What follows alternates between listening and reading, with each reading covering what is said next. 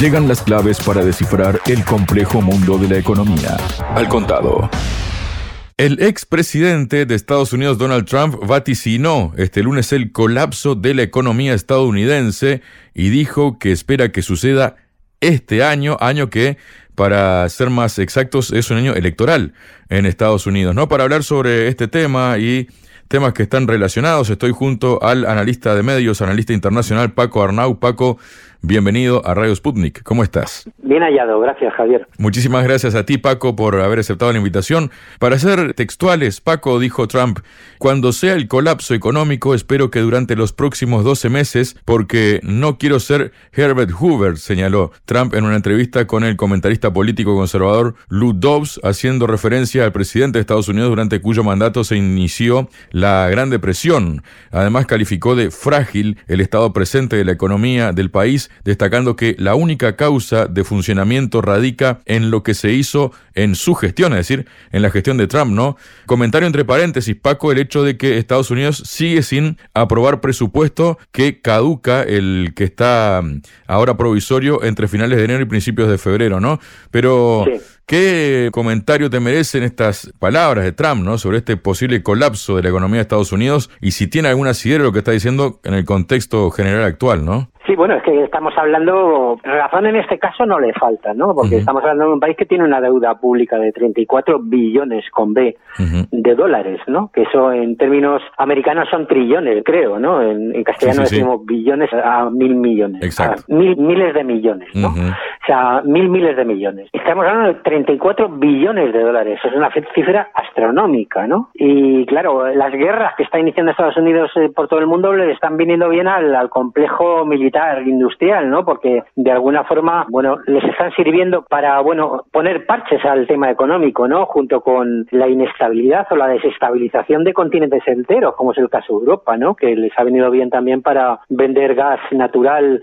que antes surtía Rusia, ¿no? A pesar de todo eso, estamos hablando de un país que está al borde de la bancarrota desde el punto de vista de las cuentas públicas, ¿no? Y claro, Trump habla también además que, bueno, que si es elegido venderá cantidades masivas de petróleo y gas, ¿no? A Europa. Claro, aquí se puede ver también que hay una continuidad, ¿no? Porque claro, están viendo que la supervivencia de la economía de Estados Unidos tiene mucho que ver con el hundimiento de Europa también, ¿no? Claro. Porque, claro, es decir, al final que Europa esté pagando el gas y el petróleo más caro por no importarlo de Rusia, está significando que están arruinando la industria europea, ¿no? Y, y que la industria europea también, Paco, se empieza a trasladar desde Europa a Estados Unidos, se empieza a instalar allí, ¿no? Sí, claro, están haciendo una extracción de recursos, ¿no? Que van a dejar al final a la economía europea, pues bueno, latinoamericanizada, ¿no? Es decir, en el sentido de lo que se entendía por los años 80, ¿no? Países dependientes absolutamente de, Estados Unidos, ¿no? Y bueno, claro, lo que pasa es que no hay perspectivas, por mucho que esto lo diga el Trump, de un giro a la política económica en Estados Unidos. Porque claro, habla de que no quiere ser Herbert Hoover, ¿no? Que fue el presidente durante el cual se inició la Gran Depresión. Pero claro, lo que no se dice también es que desde el punto de vista histórico la Gran Depresión se remontó gracias a políticas expansivas del sector público, ¿no? En la época de Roosevelt, ¿no? Que fue el siguiente presidente. Y claro, eso ni uno ni otro lo van a hacer. Pues claro, sin planificación económica, sin políticas expansivas de relanzamiento de la economía del sector público, el decaimiento de la economía va a continuar, ¿no? Y no solo el decaimiento de la economía, sino de las propias infraestructuras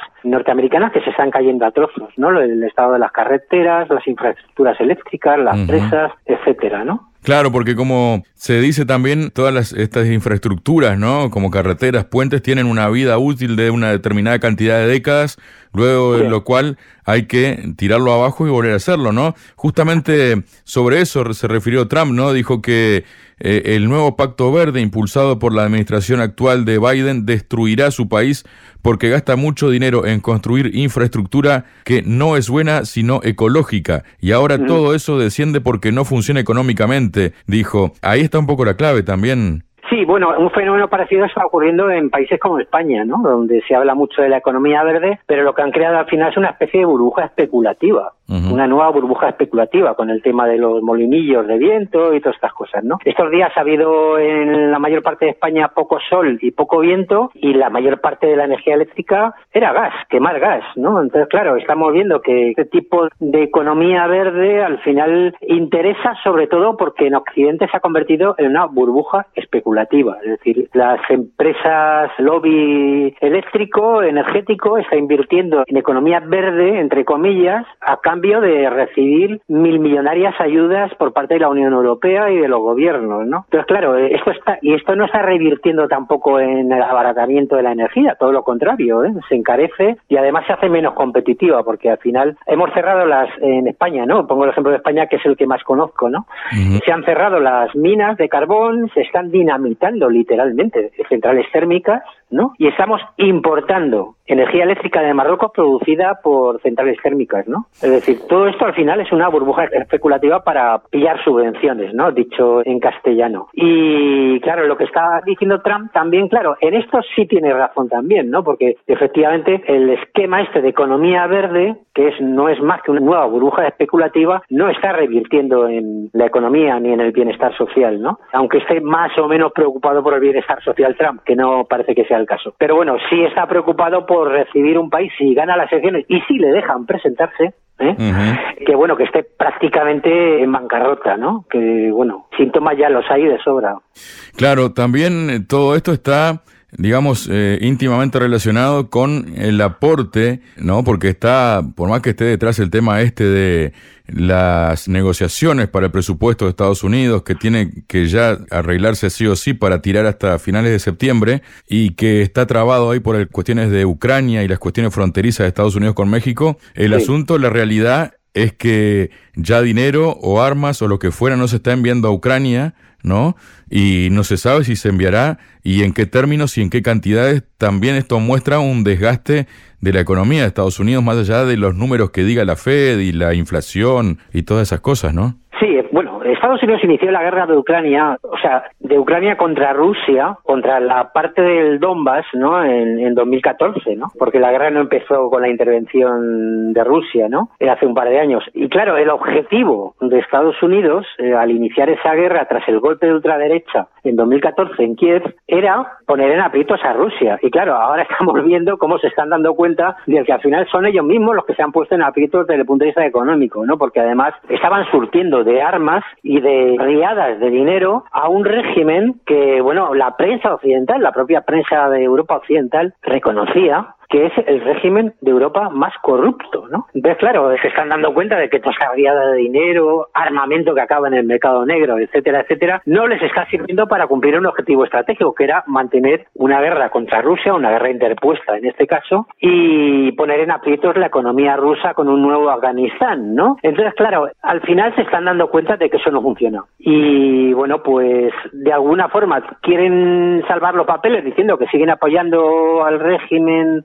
de Zelensky y tal, pero claro, llega un momento que la situación es insostenible, porque que efectivamente gran parte de las armas que llegan a Ucrania acaban en el mercado negro, por no hablar de que, bueno, cada día estamos viendo noticias, como el caso del alcalde de Kiev, Lisko, de jerarcas del régimen de Kiev que viven en la abundancia más absoluta. Si, por ejemplo, se ha comprado una villa de 6 millones de euros, no sé dónde, ¿no? En Alemania. Y así todos, ¿no? ¿Eh? En España. Alemania. Ah, en Alemania.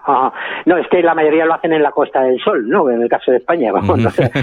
le gustará más el clima más frío de Alemania. Ahí está. Pero vamos, y, bueno, lo estamos viendo también con los refugiados, entre comillas, ucranianos en España, ¿no? Que no están en el frente, con coches de alta gama, etcétera, etcétera, ¿no? Y, en fin, es una riada de dinero que se ha ido quemando ¿eh? para enriquecer a cuatro jerarcas del régimen, ¿no? Eso es una situación insostenible, además porque desde el punto de vista militar, que era lo que exigían a los ucranianos desde un primer momento, las cosas no van bien. Y claro, les exigían ganar la guerra o poner aprietos a Rusia si era necesario hasta el último ucraniano, pero claro, están viendo cómo van a movilizar hasta el último ucraniano y al final la guerra la están perdiendo. Sí, y justamente Estados Unidos parece que no está aprendiendo sus errores, ¿no? Porque le abre un frente a Rusia también ahora abre un frente ahí en Oriente Medio, desde hace años le, también le ha abierto un frente a China con la guerra comercial y al final todo le está volviendo en contra, ¿no? Porque de hecho las autoridades chinas han sancionado en estos días a cinco empresas estadounidenses del sector industrial de defensa como respuesta a la venta de armas a Taiwán y a las sanciones interpuestas a corporaciones chinas por parte del gobierno de Estados Unidos, según informó el Ministerio de Asuntos Exteriores de China, en un comunicado, el gobierno chino ha justificado esta decisión argumentando que Estados Unidos viola abiertamente el principio de una sola China al vender armas a la región china de Taiwán y con diversos pretextos al introducir sanciones unilaterales ilegales contra empresas e individuos chinos, según el comunicado, en respuesta a las graves violaciones mencionadas anteriormente por parte de los Estados Unidos, de conformidad con la ley de la República Popular China para contrarrestar las sanciones extranjeras, China ha decidido imponer sanciones contra Bae System Land and Armament, Alliant Technisystems Operation, Aerovironment, Viasat y Datalinks Solutions. Esto también es un golpe, ¿no?, para estas empresas estadounidenses. Sí, bueno, este es un toque de atención, porque China podría hacer mucho más, ¿no? Claro. Contra Estados Unidos. Lo que pasa es que tampoco quieren dinamitar, digamos, el comercio internacional, ¿no? Porque claro, China ahora mismo está, bueno, la expansión de la economía china, aparte del consumo interno, que va como una moto, ¿no? Porque los niveles de bienestar de la población han aumentado de una forma absoluta, entonces eso revierte también en el consumo interno cada vez más, pero claro, sigue habiendo también una importante parte del pastel de la economía china que es comercio exterior, ¿no? Entonces son moderados a veces, ¿eh? Eh, con estos temas de las sanciones y tal, porque, claro, no quieren que eso tenga un efecto boomerang para ellos, ¿no? Pero claro, de todas formas, claro, el tema de Taiwán ya empieza a ser una línea roja ¿eh? para China porque están viendo lo que pasa en el resto del mundo. El régimen de Estados Unidos es consciente de que está en plena decadencia, ¿no? Sobre todo desde el punto de vista económico, e incluso ya se cuestiona su dominio en continentes enteros, como es el caso de África. Y ha iniciado una fuga hacia adelante, ¿no? El tema de Ucrania, lo de provocar una nueva guerra Europa en 2014 el tema de Oriente Medio, que, bueno, por medio de Israel están poniendo al mundo al borde de un conflicto mundial, ¿eh? con el genocidio de Israel en Palestina, y que no solo afecta a los palestinos, son los primeros martirizados, pero que también afecta a países como Siria y Líbano en primer lugar, ¿no? Que están en primera línea de fuego, ¿no? Israel estaba ejecutando un genocidio contra el pueblo palestino al mismo tiempo estaba bombardeando Siria y Líbano, ¿no? Por ejemplo.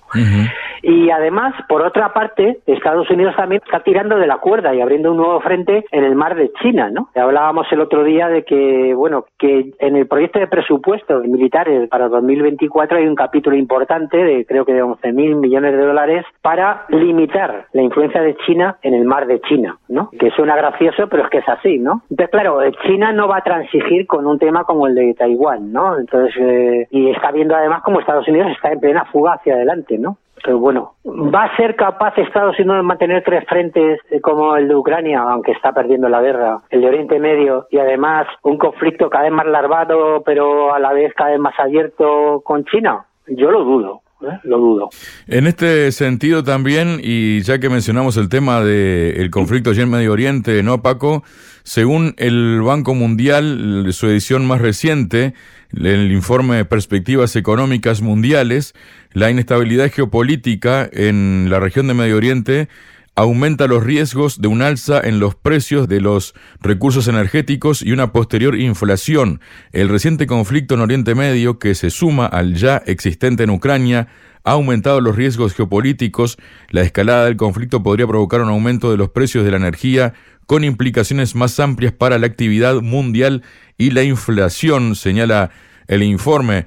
La cosa no hace más que agravarse. Sobre todo esto perjudica, no sé si estarás de acuerdo, Paco, más, más que nada al occidente colectivo que, que a los países de, del sur global, digamos, ¿no? Porque las mercancías que pasan por el Mar Rojo tienen más destino hacia occidente que hacia el este, ¿no? Sí, sí, está claro. Por ejemplo, el bloqueo del estrecho del Mar Rojo, de acceso del, Índico al Mar Rojo, lo que está provocando es un corte de suministros o una demora de suministros a Europa, claro, porque esto pasa por el Mar Rojo, van al canal de Suez y entran en el Mediterráneo. Y el Mediterráneo, la ribera norte del Mediterráneo es toda Europa, ¿no? Y de ahí eh, cruzan el estrecho de Gibraltar y van hacia Rotterdam, los puertos de Rotterdam y Inglaterra, ¿no? Que son los más importantes, o Hamburgo. Entonces, claro, esa inestabilidad en Oriente Medio al final la está pagando Europa también, ¿no? evidentemente, ¿no? Claro, eh, al final las guerras que monta Estados Unidos eh, las paga Europa, ¿no? Este sería el titular.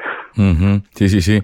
Y por otro lado también tenemos, Paco, una noticia, ¿no? Que dice que Rusia propone crear una plataforma similar a la OPEP del petróleo para que los países puedan coordinar conjuntamente el movimiento de minerales sólidos, según propuso el jefe del Ministerio de Recursos Naturales de Rusia, Alexander Kozlov.